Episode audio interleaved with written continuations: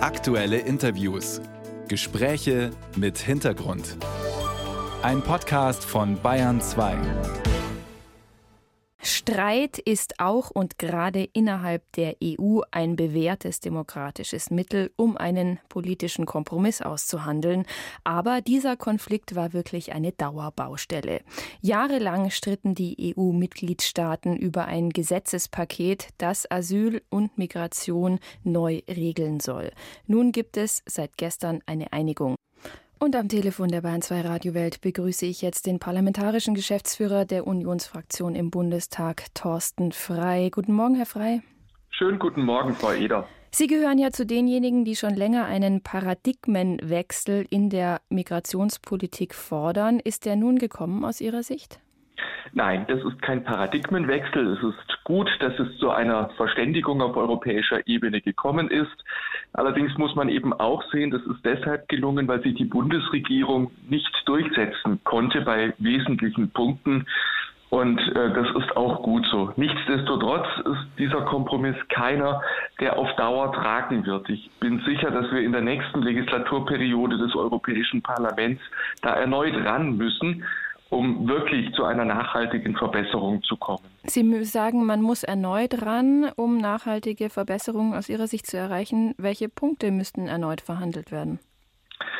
Ja, zum einen ist es so, dass die Bundesregierung das, ähm, das äh, Außengrenzverfahren versucht hat zu verwässern. Das wird sicherlich effektiver gestaltet werden müssen. Und zum anderen hat die Bundesregierung gegen den Willen der Mehrheit der anderen EU-Staaten auch das Konzept der sicheren Drittstaaten im Grunde genommen verunmöglicht.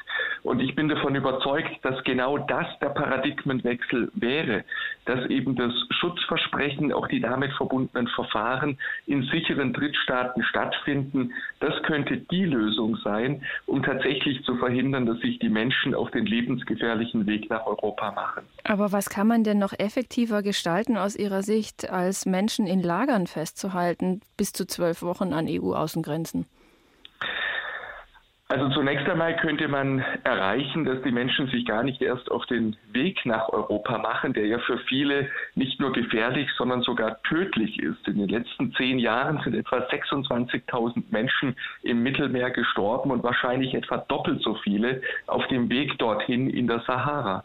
Und deshalb muss das schließlich das Ziel sein, das zu verhindern. Auf der anderen Seite, wenn Sie das Grenzverfahren ansprechen, da sind sehr kurze Fristen angenommen worden. Zwölf Wochen, im Krisenfall 20 Wochen.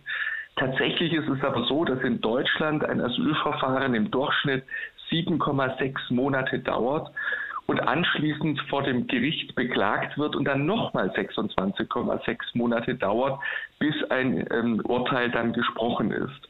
Wenn das so bliebe, dann würde im Grunde genommen das Grenzverfahren ad absurdum geführt werden. Und Sie haben es gerade eben in Ihrem Beitrag auch gesagt, am Ende braucht es auch Aufnahme- und Rücknahmeabkommen, denn ansonsten wird es auch von den europäischen Außengrenzen nicht gelingen, die Menschen in ihre Herkunftsländer zurückzubringen. Aber die Ausweitung der Drittstaatenlösung, die wird ja massiv kritisiert, zum Beispiel auch von Pro Asyl. Besteht da nicht die Gefahr, dass man sich von Regimen, von Regierungen abhängig macht, die nicht gerade unseren demokratischen Standards entsprechen? Also Pro Asyl ist eine Organisation, die da sehr klar verortet ist. Das ist richtig. Aber wenn ich mir die anderen europäischen Länder anschaue, dann ist man da sehr viel offener und in Deutschland erleben wir das inzwischen auch.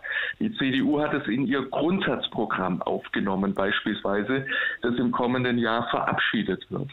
Und tatsächlich ist es so, dass selbstverständlich die menschenrechtlichen Standards gesichert sein müssen.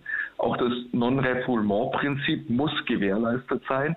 Dafür würden die Staaten der Europäischen Union Verantwortung tragen und dafür bietet es sich an, ganz intensiv mit internationalen Organisationen wie dem UNHCR zusammenzuarbeiten.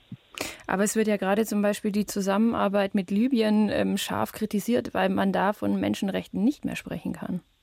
Ja, in Libyen ist es tatsächlich so, dass wir es ja gar nicht mit einer normalen Regierung auf der anderen Seite zu tun haben, mit der man solche Absprachen treffen kann. Deswegen wäre Libyen mit Sicherheit kein Land, das man als sicheres äh, Drittland bezeichnen könnte.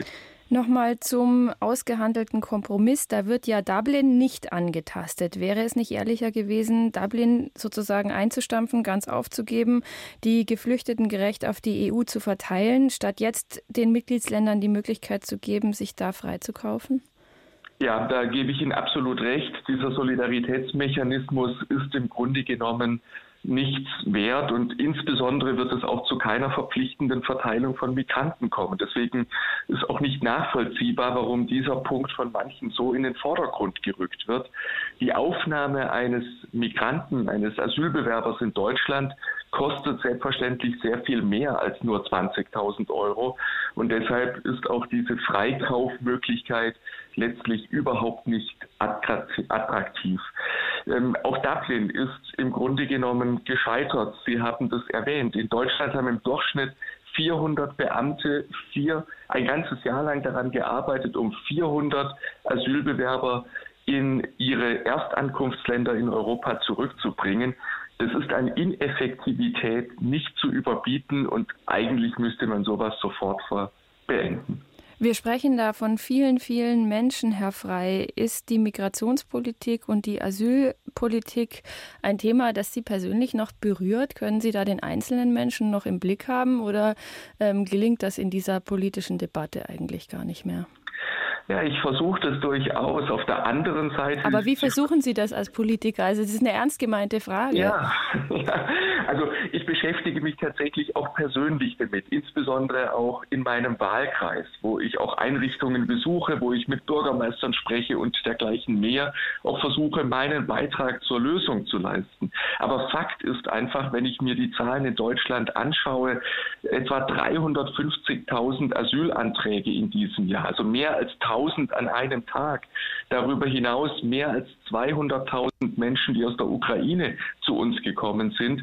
Es ist tatsächlich so, dass unser Land an Kapazitätsgrenzen gestoßen ist, dass Integration im Grunde genommen gar nicht mehr gelingt, weil man viel zu lange auf Sprach- und Integrationskurse wartet, weil die Integration in den Arbeitsmarkt nicht funktioniert, weil die Kommunen überfordert sind bei der Unterbringung, Sporthallen eingesetzt werden müssen.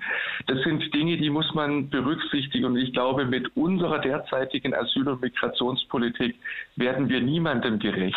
Unserer Gesellschaft nicht und auch denen nicht, die zu uns kommen. Das sagt der parlamentarische Geschäftsführer der Unionsfraktion im Bundestag, Thorsten Frei von der CDU. Herzlichen Dank für Ihre Zeit. Sehr gerne, Frau Eder.